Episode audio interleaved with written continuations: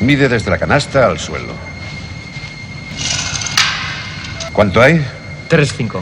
3-5. Os daréis cuenta que mide exactamente lo mismo que nuestra cancha de Hickory. Id a cambiaros para entrenar.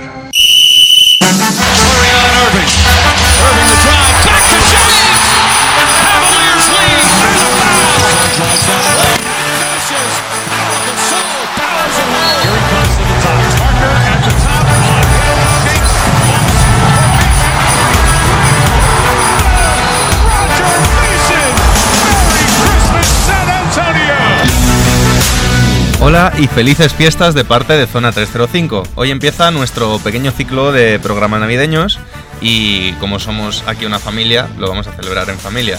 Soy David de Favoro, aquí Sergio Pérez, Hola a todos. Alberto Rodríguez Feliz Navidad, chicos. y Jacobo Fernández Pacheco. Hola David, hola a todos. Hoy traemos un programita muy de, de cenita de Nochebuena. ¿Os parece bien? Sí, sí, perfecto. Pues venga, empezamos a comer.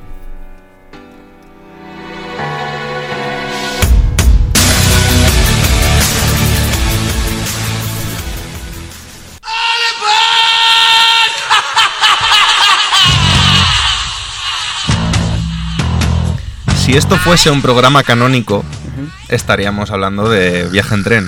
Sí, Pero yo creo que hoy vamos a hablar más bien de que vamos a viajar sin movernos de esta mesa. vale. Vamos a viajar con la comida. Hoy Sergio Pérez nos trae una serie de platos Sí. relacionados con equipos ACB Eso y es. con cada platito vamos a ir hablando de un sitio distinto. Como buen entrante de Navidad, de Nochebuena, empezamos con marisco en Galicia.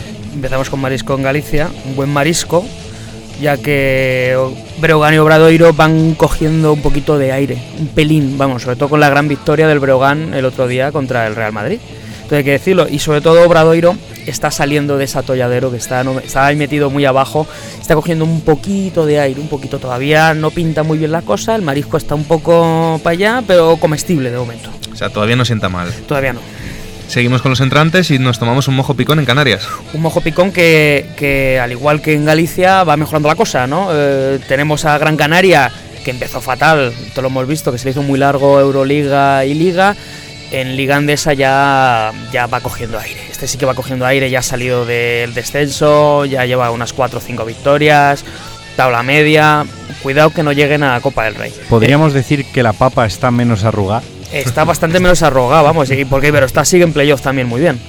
Ahora nos tomamos un gazpachito para acabar con los entrantes. Un gazpachito que además está, está rico, rico, rico, rico. ¿eh? En Porque Málaga lo hacen bien, en ¿eh? Málaga, vamos, están ahora mismo esta temporada que te hacen gazpacho, te hacen salmorejo, con ajo, con lo que tú quieras, vamos. Están casi igualados al, al líder, están con una victoria menos. Y encima en Eurocup están muy bien, están jugando fantástica, vamos, muy bien, fantástica temporada. Los últimos platos han sido muy fresquitos. Yo creo que es hora de tomar algo ya más navideño, más de frío y tomarnos un buen cocido en Madrid. Un buen, coci- un buen cocido depende de quién te haga el cocido, porque Real Madrid siga lo suyo. O sea, vamos. Hay tascas y tascas, ¿no? Claro, Real Madrid eh, si- siguen con la receta de la abuela y va funcionando, pero claro, si el cocido lo hace el estudiantes, hostia, eh, están intentando meter Eso es, una, eso es una piedra. Claro, claro, están intentando meter Se, le han pasado los garbanzos, ¿eh? ingredientes como basile y tal, pero, pero no terminan de funcionar, vamos, no, no, no. Bueno, volvemos a los platos así un poquito menos navideños y nos comemos una paella en Valencia. Y una paella que está empezando a sentar mejor que el principio de temporada. Al principio de temporada ah, estaba poco hecha, ¿no? Ahora ya van recuperando ingredientes, ¿no? Van recuperando jugadores, van ganando, en Eurocup son, están sólidos y en Liga ya parece que se asientan en puestos de playoff para asegurar la Copa del Rey. Factor cancha no parece que vayan a tener, pero sí por lo menos van a entrar sin problemas. Y ahora he tenido que buscarlo porque la verdad que no sabía que se comía allí. Vamos a comernos un ternasco en Zaragoza. Internas con Za- joder, Hombre, Ternasco, sí, Joder, yo no lo conocía. Es que, madre mía, No- tenéis menos mundo que un cabrero. No lo conocías porque en Zaragoza han cambiado mucho las cosas. Ya hablamos en principio de temporada que han cambiado muchos jugadores. Ahí Pérez sacándome Claro. del atolladero. Claro, y, y el Ternasco ha pegado fuerte este año. Siguen ahí en playoff, eh, siguen bien, jugando de alguna manera, vamos a decir, decente, tampoco vamos a decir muy bien, pero parece que los problemas de descenso han desaparecido este año. E incluso, oye, Copa del Rey, ¿por qué no? Ahora nos tomamos el postre en Barcelona, una crema catalana. Que sí, que bueno, que se decía que no estaba muy hecha, que estaba empezando a sentar mal, pero sigue siendo una crema catalana muy buena y siguen siendo líderes en Liga Andesa, por mucho que se diga. Por mucha crisis que se diga. Claro, mucha crisis. Encima la última victoria en Euroliga contra Basconia les ha sentado muy bien. Y oye, sigue siendo el Barcelona, ¿no? Las crisis en Barcelona y en Madrid, ojalá las tuvieran otros equipos, ¿no? Y ahora pedimos la cuenta en Andorra, que como no hay impuestos nos sale un poquito más barato. Sí, en este caso nos va a salir más barato, pero tampoco mucho, ¿eh? Porque ha pegado bajón. O sea, se nos ha encarecido un poquito el precio. Ya no es tan barato, no está tan barata la victoria en Andorra. Y han salido puestos de descenso. Es cierto que ya les está costando más en Eurocup. Mm, bajón, bajón andorrano. Hablando de ahorrar, vamos a hablar del entrenador Amarrategui, Total. de Xavi Pascual.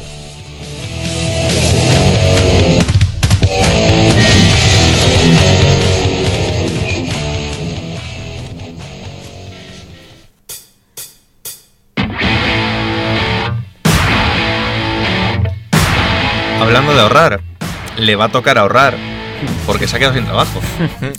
O sea, Sorprendente. lo han echado de Panathinaikos y además, el, o sea, me parece un movimiento muy random, por inesperado. Y es que se va Xavi Pascual y entra Rick Pitino. Sí, algo que no. O sea, nos ha pillado todos con el pie cambiado, ¿eh? Totalmente. ¿Que todavía entrena? Es que yo creo que es la reacción que ha tenido todo el mundo. Primero, echan a Xavi Pascual, que bueno, a ver, Panathinaikos tampoco iba tan mal. Sabemos que tiene un dueño un poquito volátil, que es muy de tomar decisiones así en caliente. Pero... Y que llegue Pitino, que todos pensábamos que estaba ya, bueno, pues, tranquilamente en su finca, que seguro que en Estados Unidos tiene una casa de estas con porche y Sí. con el perrete a los pies. La, la sillita mecedora. Y de repente se va a entrenar a Grecia. O sea, es- me parece casi tan random como lo, como lo de Larry Brown a Turín. De eso iba a hablar. Es que me parece un movimiento muy parecido. De este tipo de entrenador que ya está de vuelta de todo, que le da igual, dice, pues oye, ¿por qué no? Bueno, pero mirad Fra- Mike Fratello en, eh, en Ucrania. En Ucrania, sí, sí, por Claro, eso. O sea, o sea- cuan- cuando, ya tienes una edad que ya has hecho de todo, has ganado de todo y, y- y ya puedes permitirte estos lujos, pues ¿por qué no?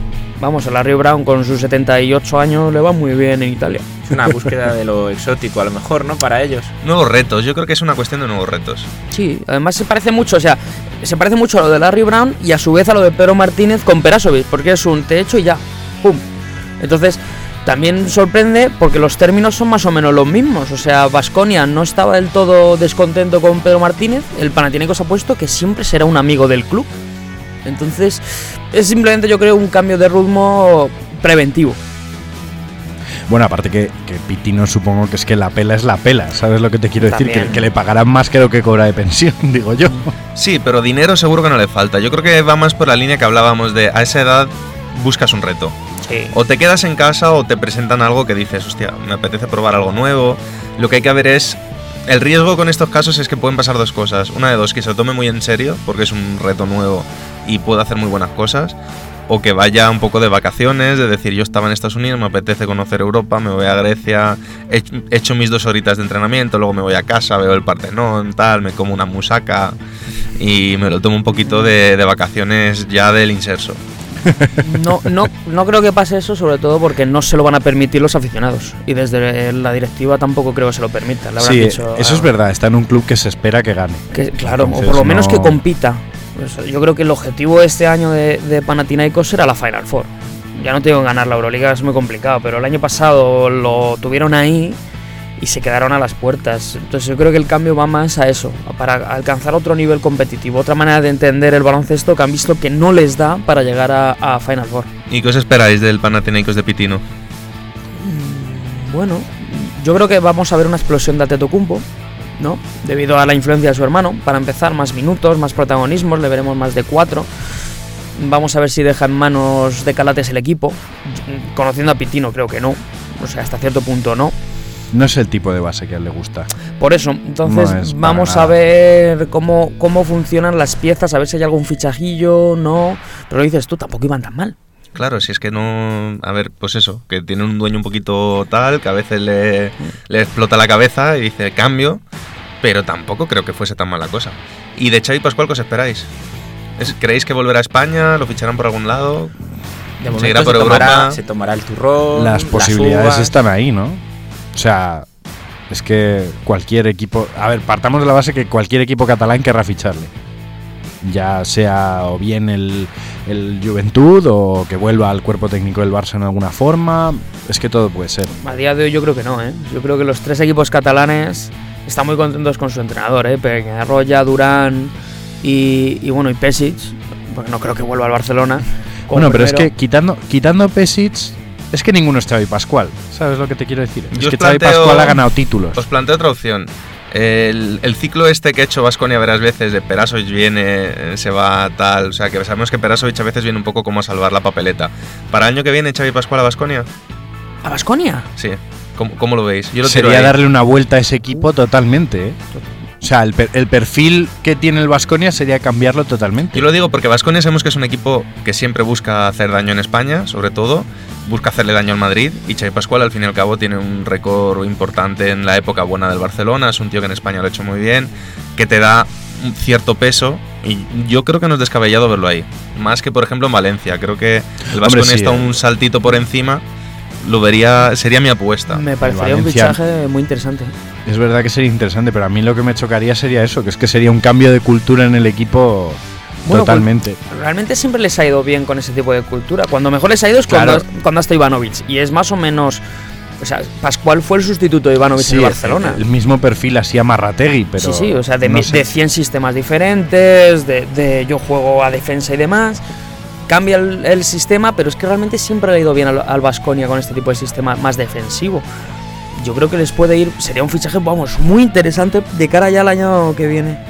Entonces creéis que se quedará este año sentado, ¿no? En principio. si es que ya lo, ya lo hizo cuando se fue del Barcelona. O sea, no, es un tío que, que no tiene prisa por entrenar, todavía es un entrenador joven como tal, y ofertas no le van a faltar. O sea, vamos. Entonces tendrá tan, tanta variedad que va a poder elegir la mejor opción que él quiera. Depende del, del resto de equipos, quizás, ¿no? De, de cómo vayan las temporadas, si hay algún susto, algún giro en los banquillos. Pero sí, puede seguir parado por, por el momento. Bueno, si no queréis comentar nada más del tema, podemos pasar ya al jugador misterioso. ¿Qué os parece? Venga.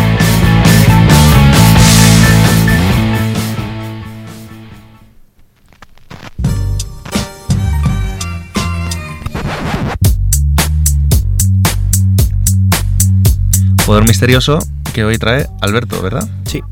Hombre, ya tocaba. Ya tocaba. Hombre, habrá que adivinar alguno, ¿no? Sí, efectivamente. El mío. Bueno, primera pista. Defendió los famosos colores púrpura y dorado en Los Ángeles. Eso Claro, lo, redu- como lo apenas- reduce muchísimo. Como apenas han jugado jugadores en los Lakers. Claro. Ah, eh, ah, ya lo sé, ya sé quién es. Cuidado, eh. Cuidado.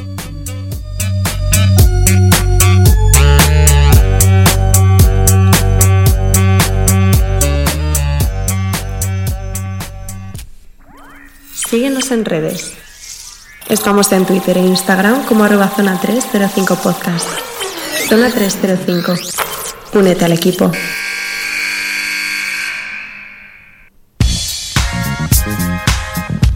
Bueno, hemos hablado del menú de Nochebuena, Sí. ahora hay que hablar del menú de Navidad. Comida americana, sabemos que no es la mejor gastronomía, pero el Bueno, día de bueno, Navidad yo- suelen tener buen menú. Yo reivindico la gastronomía americana, está infravalorada porque aquí no ha llegado lo mejor de la gastronomía americana. Pero, oye, Vamos a hacer un programa de comida otro día hablando de la gastronomía americana, pero hoy hablamos de baloncesto. Sabemos ya que el día de Navidad es el día mítico mm, donde se suelen guardar los mejores partidos, donde es el día que tienen cerrado para ellos, solo se juega NBA, es lo que más audiencia tiene. El menú empieza a las 6 de la tarde de merendola con un Knicks eh, Milwaukee. Luego para la cena tenemos un Houston Oklahoma City Thunder, pelea de los dos últimos MVPs. partido de alto voltaje. ¿eh? A las once y media, Celtics Sixers, partido mítico de conferencia este. A las 2, plato principal. La, aunque no sea oficialmente la revancha de la final del año pasado, extraoficialmente es la revancha del año pasado, que es Warriors Lakers. Es el LeBron contra los Warriors. Uy, qué planificación más aleatoria de ¿Verdad? los calendarios. Sí, sí. Y luego a las cuatro y media, eh, Utah Blazers, para cerrar la- el día. Un partido, bueno, interesante. ¿Cuál es el que más os apetece ver? Mira, por la tonta el Utah Blazers. Por ser el Porque- último, ¿no? No, porque el Lillard puede poner eso en fire y, y- y en Navidad suele jugar muy bien. Sí, El- Lillard es de esos que le gusta tener las cámaras encima. Sí, le sí, gustan los días señalados y... ¿El resto? Pues yo te iba a decir el Knicks Bucks, más que nada por ser aficionado de los Knicks. Pero he de reconocer que. Ojo, ¿eh? Dura declaración en estos tiempos Sí, que sí, corren. Sí, sí, sí. Eso es un fan de verdad, el que lo dice ahora. Y, pero, aún a- pero me voy a ir a, a ver ese Rocket Thunder. El nivel que está teniendo Paul George actualmente, que Westbrook ha dejado un poquito más las armas y tal. Y me he planteado estos días si Paul George podría ser MVP, pero eso es otro tema. Pero lo dejo ahí caer.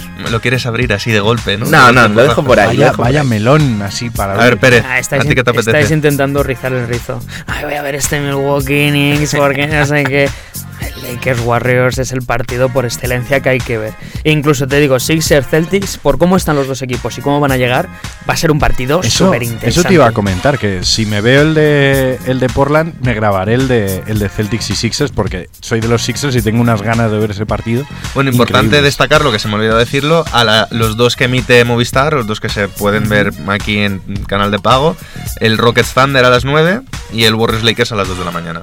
Claro, es que el, el Thunder eh, Rockets es un partido más que interesante. Sí, pues, sobre todo por los perfiles tan distintos de los dos equipos. Sí, Aparte de los jugadores que hay, evidentemente, que hay candidatos al MVP y tal, tenemos la mejor defensa Eso es. contra no el mejor ataque por cómo viene viniendo, pero sí que es verdad que parece que están recuperando el tono. Hace nada han batido récord de triples anotados en un partido. Los Rockets, estamos hablando, con 26.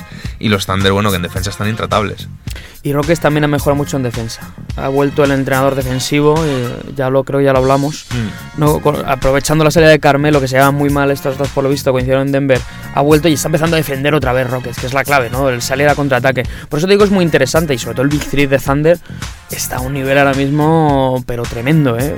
Lo que ha dicho Alberto, Westbrook ha, sabido ceder un poquito ese protagonismo, sigue haciendo triples dobles como el que, el que anda, o sea, con una facilidad pasmosa. Pero ha entendido que necesita más, in- más involucración de los compañeros. Es que Paul George está batiendo récords suyos de carrera de puntos, rebotes, asistencias, robos y tapones, que se dice pronto. ¿Podemos decir que los Rockets están buscando los pasos a la victoria? Ay, ay, ay, ay. Ese es otro tema, el de los árbitros. Pero bueno, yo lo dejaría para otro día. Récord, ¿qué es eso, no? Sixers Celtics a mí me parece un partido, como decías, muy interesante porque hay mucha rivalidad. Y son dos equipos que los Celtics todavía no han alcanzado su cenit. Sí que han mejorado bastante. Tuvieron una racha de 8 victorias hace poco. Perdieron contra los Suns, inexplicablemente. Bueno, es que los Suns están muy Sí, bien, ¿eh? Han mejorado. Llevan 3 o 4 partidos ganados, pero aún así, aunque estén bien los Suns, Sí, sí. sí. debería ganar Celtics. Y es un partido, como decís, que tiene muy buena pinta. El nivel de intensidad puede ser bestial en ese partido. eh, Sí, es porque increíble. ambos equipos van a tener ganas de ganarlo. Y bueno, evidentemente, Warriors Lakers. Partido que va a ser muy interesante para ver dónde está cada equipo. Porque Warriors está. Que sí, que están peleando por la primera plaza, pero pierden partidos un poquito extraños. Eh, Draymond Green lleva un 20% en triples, ya lo están flotando descaradamente. Les falta un poquito de anotación porque están tirando 20 tiros por partido el Big Three y el resto no termina de ponerse en marcha. Y los Lakers parecía que ahora llevan una racha un poquito floja desde que se lesionó Brandon Ingram. Están apenas por debajo del 50% o, o en justo en 50%. Están siempre ahí fluctuando en uno o dos partidos. A ver, a ver si LeBron aprovecha los focos y les pega una pana o es partido igualado o no sé, ¿qué os esperáis vosotros de ese partido? Pues yo lo doy para Warriors, porque es su víctima favorita. A ver, yo me da igual quién lo gane, en realidad es el Que sea divertido, ¿no? Claro, Claro. es el partido que hay que ver. Al final los Lakers dijimos que iban a ser divertidos esta temporada y pues bueno, quitando el récord, divertidos están siendo. Sobre todo yo creo que va a servir como piedra de toque para ver estos jóvenes Lakers en un partido, entre comillas, importante. Vamos a seguir en el día de Navidad. Ya hemos dicho que es el día por excelencia de partidos de temporada regular y Alberto creo que nos trae un repasito.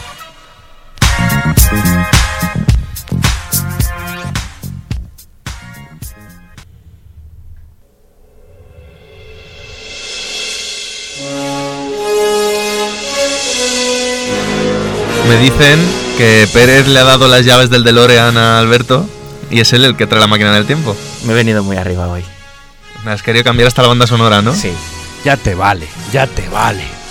A ver, cuéntanos. Bueno, chicos, vamos a hacer un viaje por, década- por décadas anteriores, ¿vale? En los partidos del NBA Christmas.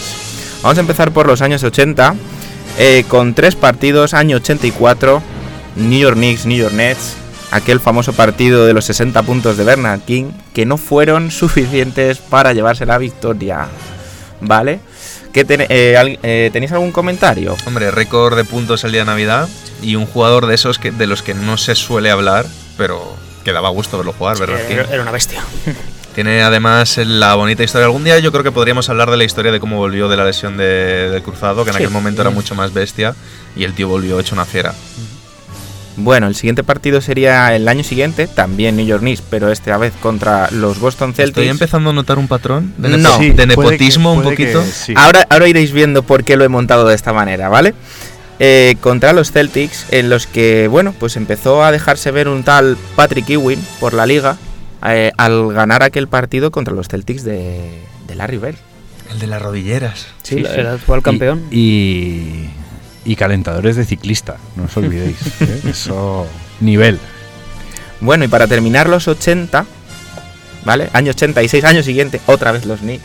Esta vaya, esta qué vez, esta vez contra los Bulls de Michael Jordan, donde empezarían a hacer una rivalidad entre Michael Jordan y Patrick Ewing. Casi nada, ¿eh? Casi nada. Bueno, ya venía de la universidad aquella rivalidad, no, no nos olvidemos. Pero es que te digo una cosa, es que esos Knicks molaban. Es que estaba muy bien verlos. No es que si no los meto ahora, Claro. Claro. o usas la época buena. bueno,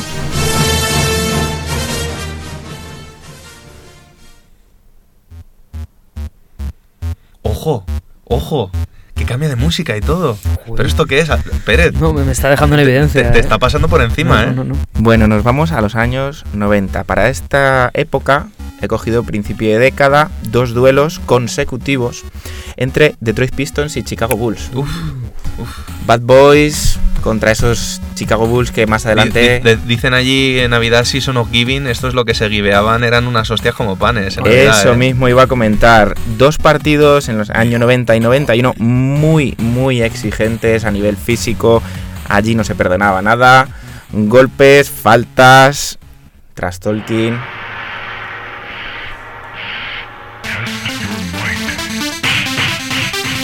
Y golpes como panes. Pero bueno, pero bueno, Alberto.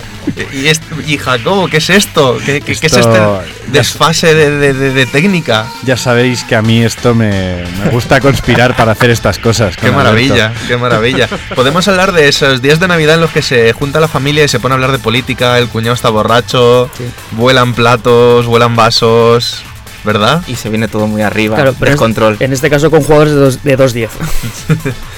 Bill Envier, el cuñado oficial de es los que para, años para- 80-90. para qué mentir, los 90 eran muy Mortal, Mortal Kombat. Sí, sí, era- era sin duda. muerte. Como último comentario de este Chicago-Detroit, podríamos decir que fue el final de la era de estos Bad Boys y el principio de los Chicago de Jordan. ¿Vale? Bueno, vamos a pasar a la siguiente década, los 2000.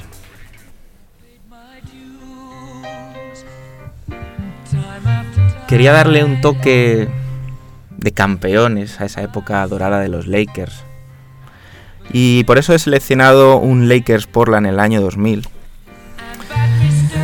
Eh, el primero se decide a favor de Portland por Rashid Wallace y sirve de vendetta a los Blazers que el año pasado cayeron En siete partidos. en siete partidos. Con el famoso alley-oop ese de Kobe. Shaquille.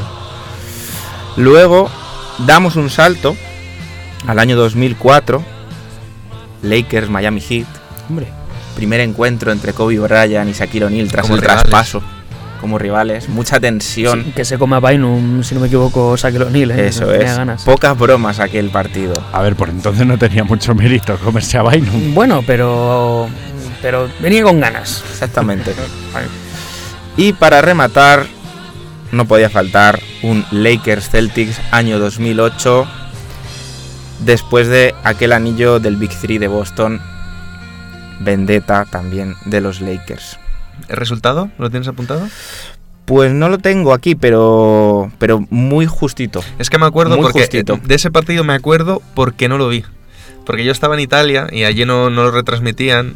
Y me acuerdo que lo leí en el periódico al día siguiente y fue un partido muy igualado. No sé si se decidió por dos o tres puntos. De hecho, lo que sí que recuerdo es que ninguno de los dos equipos llegó a 100 puntos. Mm. Entonces fue ahí. Bueno, los equipos de Phil Jackson era algo habitual, ¿eh? Bueno, y aquellos Celtic ya ni te cuento. Por eso. Y vamos a la última década, en la que estamos ahora.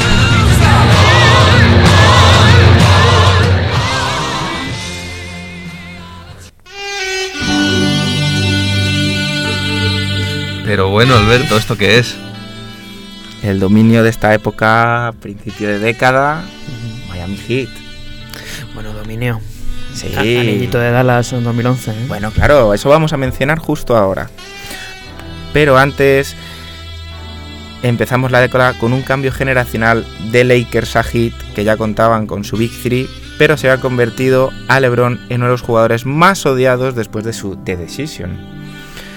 Entonces ese Lakers Miami se saldó con una victoria de Miami Heat y dando cambio a la siguiente generación. Y luego destacar también en el año 2011 ese Miami Heat Dallas que menciona Sergio, a posterior de ese anillito que ganó Dirk Nowitzki con los Dallas Mavericks, pero nuevamente vendetta. Me estoy dando cuenta de que muchas vendetas, ¿no? El día de Navidad, ah, me ganas el anillo, pues ahora te gano yo un día Yo creo muy que es un tema de motivación. Sí. Porque el equipo que ganó el anillo pff, le da igual un partido de temporada regular. Mientras que el equipo que lo ha perdido tiene unas ganas de mojarle la cara. Pero es un día especial, ¿no? ¿Verdad? Sí, para, es un día especial. para reivindicarte. Sí, sí, sí, tienes todos los ojos encima. Podemos, yo creo que estaréis de acuerdo conmigo en que fuera de que hay algún partido que decide tu entrada en playoff, normalmente el de Navidad es el partido más importante para todos los equipos de temporada regular. Sí, sobre todo televisado a nivel nacional. Me acuerdo yo de ese partido de Dallas y Miami, que también abrió la temporada con una victoria de 50 puntos de Miami. Vamos, tenían ganas. Y creo que Dallas estuvo 5 o 6 años sin ganar en un partido a Miami. Incluso si lo pensamos desde el punto de vista del jugador, es el que determina la cantidad de camisetas que puedes vender ese año. También, también.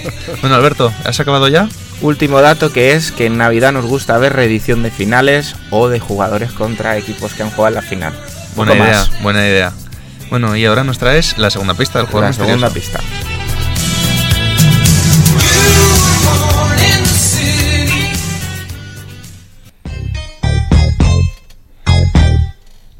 ¿Vas a acotar un poquito más, Alberto, o vas a decir este jugador jugó a baloncesto? Más o menos voy a ir por esa línea.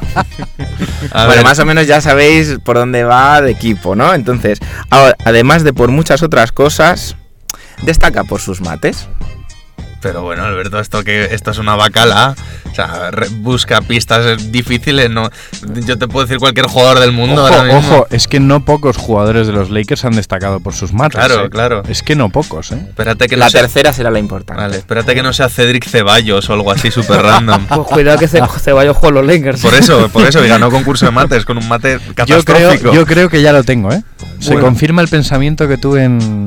Ojo, ¿eh? A ver, Sí, a ¿no? ver. Como la semana pasada. ¿no? Esperemos a la tercera pista. Vete a la mierda.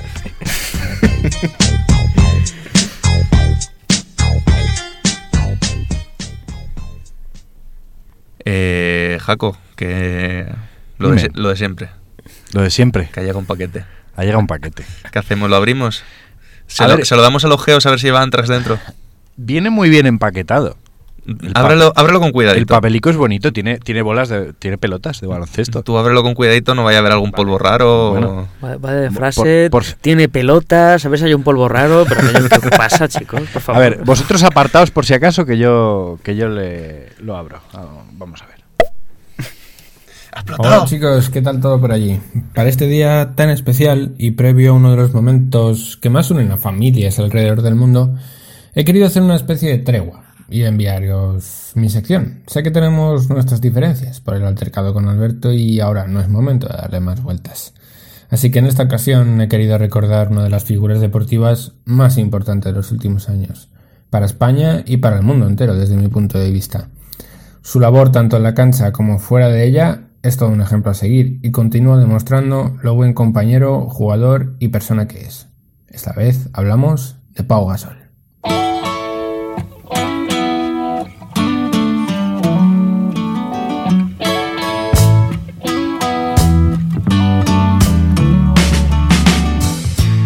Podríamos decir que es uno de nuestros mayores baluartes del deporte español. Si no, el mayor para mí, básicamente. Ya forma parte de la historia deportiva de este país y de su cultura de esfuerzo que él y la generación de oro han creado. Muchos de nosotros hemos crecido con esta dinámica, viéndoles ganar, viéndoles perder y viéndoles mejorar y cambiar a lo largo de la historia. Pau, como no, embajador de UNICEF desde hace más de una década, cada verano forma parte de campañas solidarias en las que viaja a lo largo del mundo y ayuda a los niños más necesitados, en todos los lugares del mundo, en zonas de guerra, en zonas de pobreza extrema y en condiciones peligrosas para su desarrollo y crecimiento, es decir, va a visitarles y ayudarles en zonas donde tienen dificultades para poder vivir. Están en estos campos eh, de refugiados, viviendo una situación muy complicada, eh, con la experiencia de haber tenido que huir de su casa y haber vivido situaciones de mucha violencia que ningún niño en el mundo debería, debería experimentar y vivir. Pau, por este tipo de tareas, solidaridades, viajes y oportunidades que ha ido dando, ya ha sido reconocido varias veces fuera de las pistas por ello, obteniendo el premio al compañero del año por parte de la NBA. Gracias a sus labores, a través de la plataforma NBA Cares, que es una plataforma encargada de ayudar a gente necesitada, niños y enfermos, a través de los jugadores, entrenadores y los propios directivos de los equipos, el deportista español siempre se ha implicado enormemente en la ayuda de los más pequeños. En sus últimos momentos así ha destacado mucho por su actividad en las redes sociales, y vemos por Instagram, por Facebook, todos los vídeos que hace en sus campañas solidarias y la forma que tiene de apoyar siempre que puede. Ha visitado campos de refugiados, colegios y aldea y aldeas por varios países africanos y siempre ha llegado y ha salido de allí logrando la sonrisa de todos los presentes y eso es algo muy importante desde el punto de vista de que tú llegas allí a ayudar y lo importante es que todos sientan esa necesidad de salir adelante y de que hay que ver la situación con, con otros ojos y empezar a, a salir adelante. To be in a position of uh, fortune and privilege makes you more sensitive about people that are not as fortunate. You know, the world is just really big, and there's a lot of people, and they're in need of help. Uh, and they're in need of, of people that care about them. That's why you have to be proactive and uh, make sure you make a difference. To me, it's really special to, to be in that position. En este tiempo que tenemos ahora, una figura como esta, como Pau, desde mi punto de vista es muy importante. Tanto la NBA como el resto de ligas y profesionales del, deporte en general deberían seguir ese comportamiento y de ejemplo, ¿vale?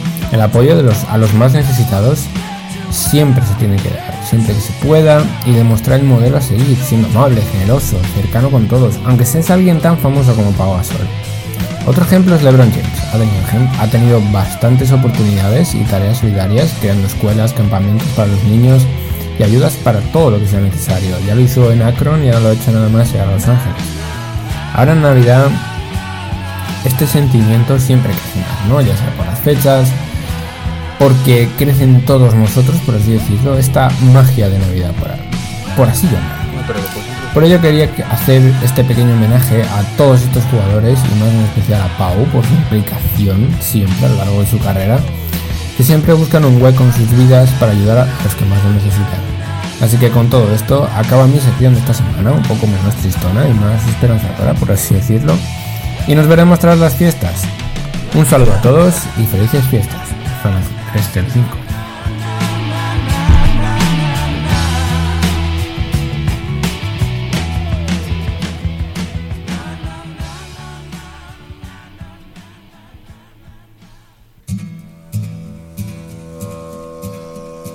Bueno, bonito el regalo, ¿no? Sí, está bien, está muy bien.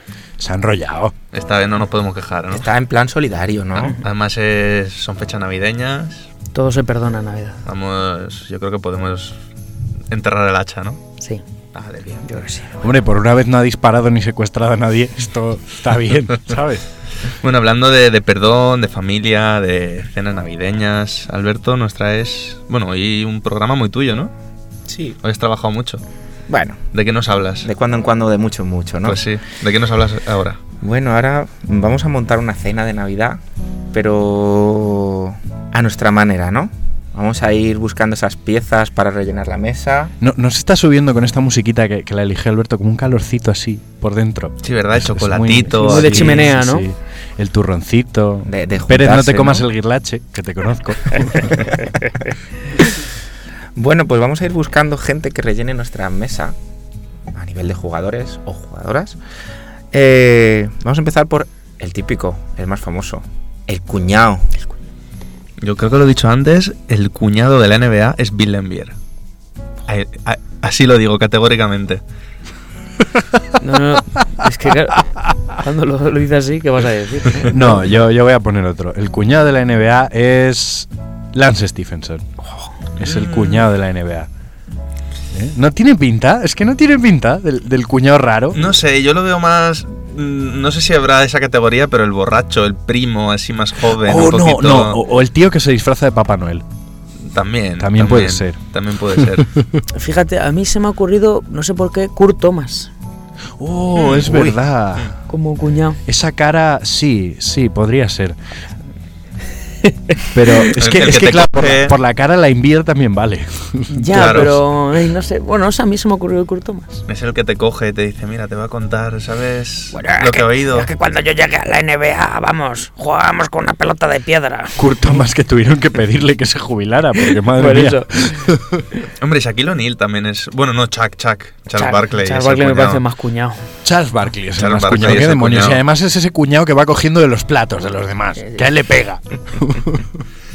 Bueno, buscamos al siguiente, que es el que se pasa, pero el que se pasa de elegante. Kobe Bryant, por supuesto. No, es Sam Bat- Sam Batier. Sam Mm, Batier. también. ¿Y pues- Wade? Dwayne Chulo Wade.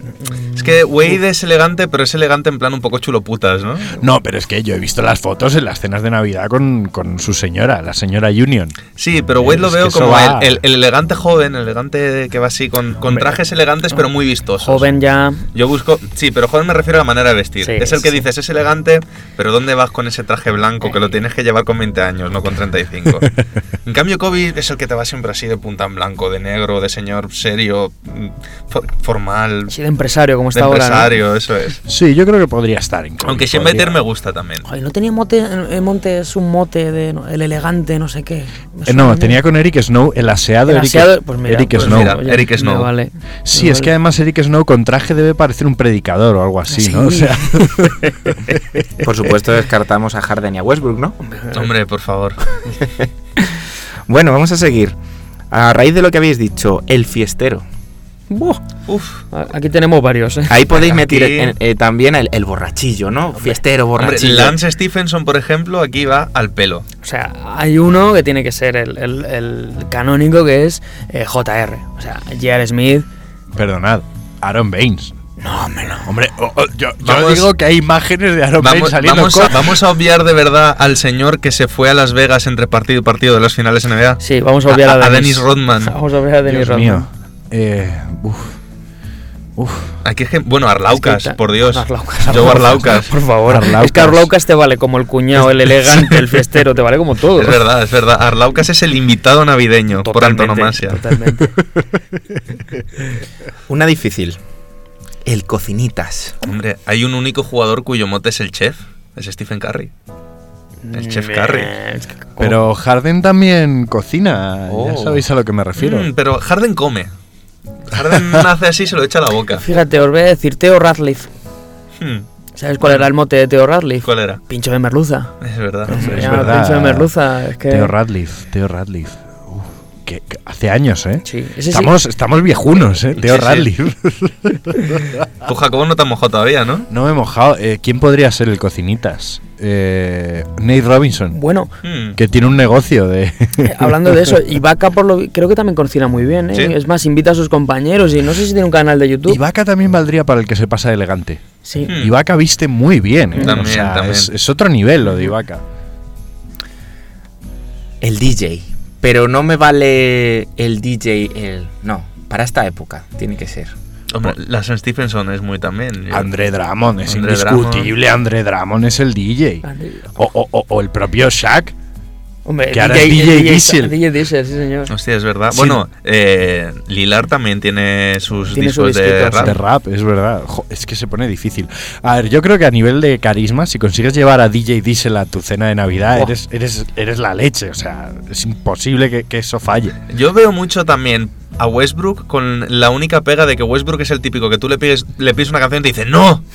¡Elijo yo! Pues fíjate, yo creo que la Marcus Aldrich es muy de villancicos. Hmm. No sé por qué le veo yo muy cantando así Bueno, en bueno, el coro. bueno, bueno, bueno, no, no, ya está, o sea, ya está. Hombre, Oh. El DJ es Dirk Nowitzki. Te pincharía David Hasselhoff toda la noche, pero es Dirk Nowitzki.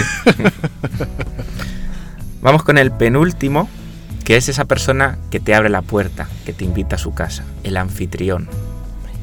Hmm. Gran Hill. Gran Hill no estaría mal, ¿eh? Yo creo que Gran Hill es un tío que te invita y, y tiene la casa limpita, ordenada, ¿Y LeBron para James? todos. Lo También. mismo. Lebron, ¿eh? LeBron invita a muchos a su, a su equipo, ¿eh? LeBron es muy buena idea Es, también. es muy, es muy. Pero ¿sabes qué pasa? Que Le- eso. LeBron es un amarrado. LeBron es muy rata. Ya, pero Lo piensa... dicen sus compañeros. O sea, acordaos el año en Sí. el que gana el MVP por primera vez Y le- regala regala cámaras. cámaras desechables. Cuando el año anterior Kobe le había regalado un, un Rolex a, a cada compañero. Ya, pero el año pasado regaló trajes también. Además siempre regalaba anillos a, a James Jones, por ejemplo. También es Entonces, verdad. También es verdad. Sí, es verdad, en eso es muy generoso él. Yo, yo creo que sí, yo creo que LeBron es el mejor anfitrión que te Bueno, puedes o, echar a la o Magic. Johnson. Bueno, También Magic, es verdad, las Magic fiestas de. Magic debían ser otra historia. Lo que pasa es que las de Magic no son muy navideñas, yo creo, ¿eh? No, pero para que te abra la puerta y te diga con una sonrisa y te diga bienvenido a Los Ángeles, ¿no? Con, eso, con esos 20 pares de dientes extra que tiene, ¿no? Sí, claro, y, y luego ya te asomas atrás y ves lo que hay, pero Hombre, Phil Jackson así en plan abuelete, lo único que igual Yo tirando por cocinaría curry y, y arroz chino. eh. Si me permitís, yo tirando por ahí, cuando hacía esta sección, he pensado en Bill Russell. hombre, no También, está mal, ¿eh? No está mal tirada. Todos a casa del No abuelo. está mal tirada. Y el último, que es sorpresa, ¿quién sería el bienve de la cena? Toma ya. Esta es El complicada. ¿eh? aguafiestas, ¿quieres Muresan. decir? No, no. El, el expatriado, el que está fuera, el que puede volver por Navidad. Hombre, Jimmer Fredet, ¿no? Es el que está ahora mismo. Es que le pega mucho, además. Pero Jimmer, Pero Jimmer. Mm, Kelly Singler también ha estado mucho por aquí, intentando Sí, volver a casa. Ahora está en Obradoiro, muy este, bien. este muchacho, el, de, el del CSK, Cory Higgins, también. Qué bueno es Corey Higgins, por favor. es que es Que no muy- estamos hablando de. Ya, pero es que es muy buen jugador. Mira a Rick Pitino. bueno, bueno. Se me ocurre Greg Oden también. Greg Oden. Por estar pasándolo, estar querer volver y no poder. Stephen Marbury, Ah, Sí, no está mal tirada. no también. que con 45 años va a seguir jugando a este O, o paso. Sonseca.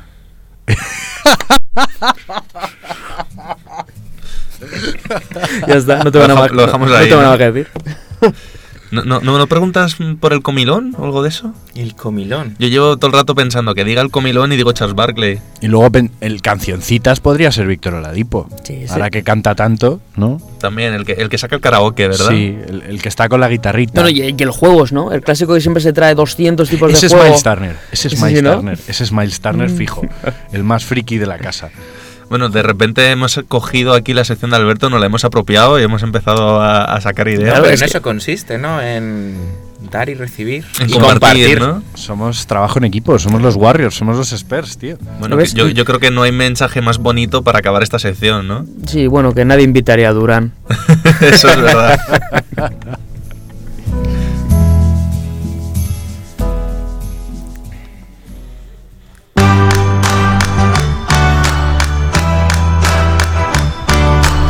Bueno, Alberto, última pista. Espero que concretes un poco, porque si Venga, no... este sí, este sí que es un dato interesante.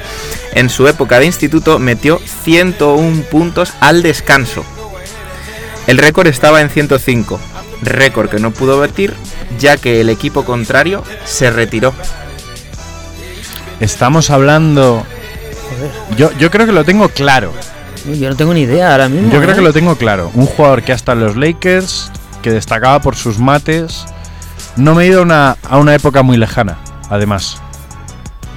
Shannon Brown, No, Por la barbaridad que acaba de decir se me ocurre Will Chamberlain.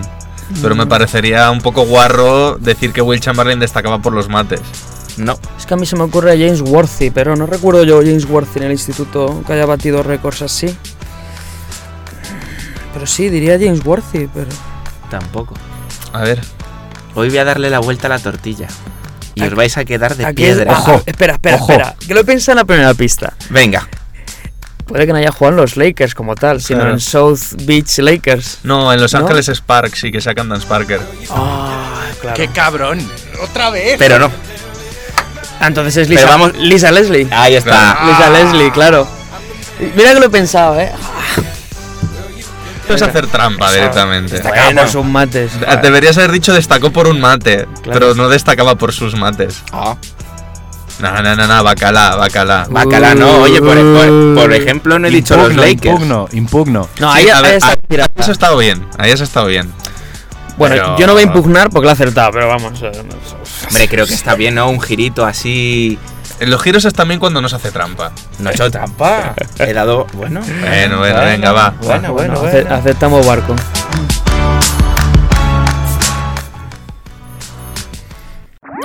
Síguenos en redes.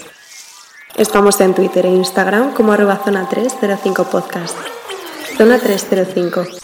Únete al equipo.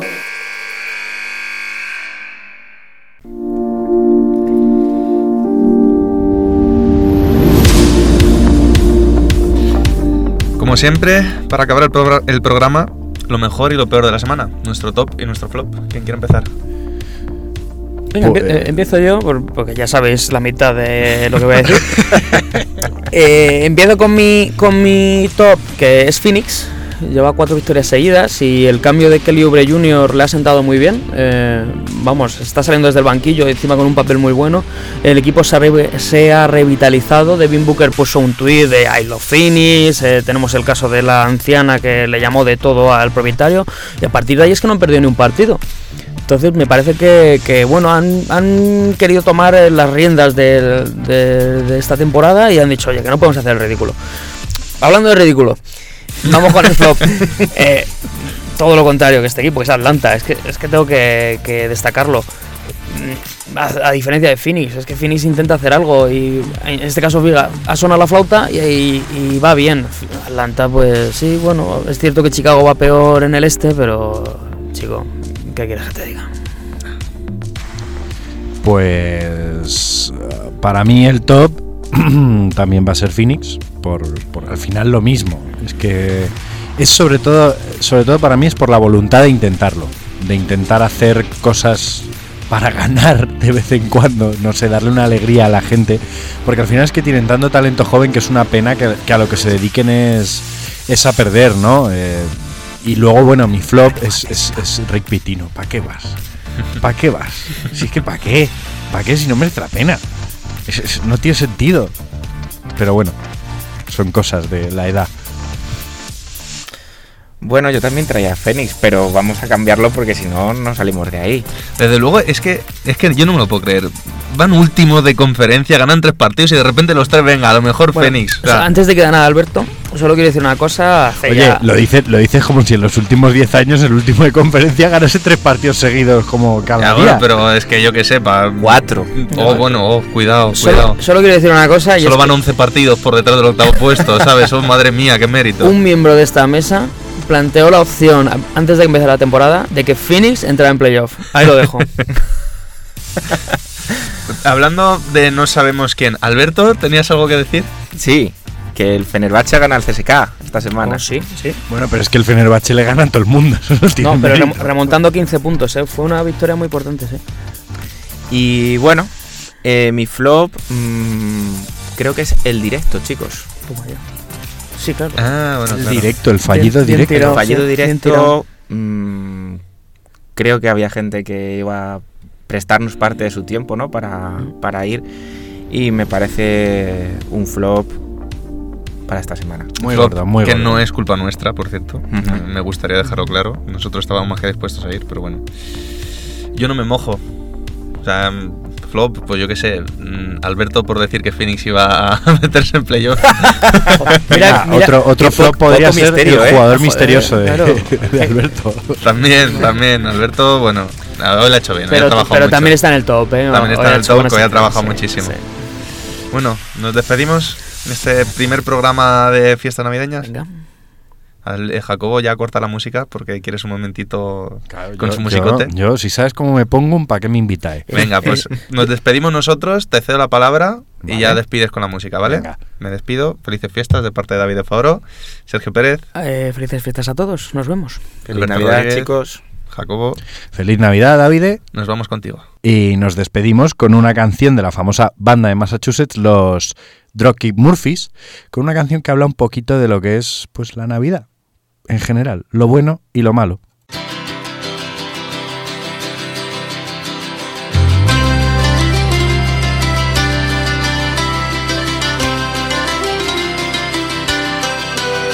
The season's upon us, it's that time of year. Brandy and eggnog, there's plenty of cheer. There's lights on the trees. there's wreaths to be hung, there's mischief and mayhem and songs to be sung. There's bells and there's holly, the kids are gung ho. True love finds a kiss beneath fresh mistletoe. Some families are messed up while others are fine. If you think yours is crazy, well, you should see.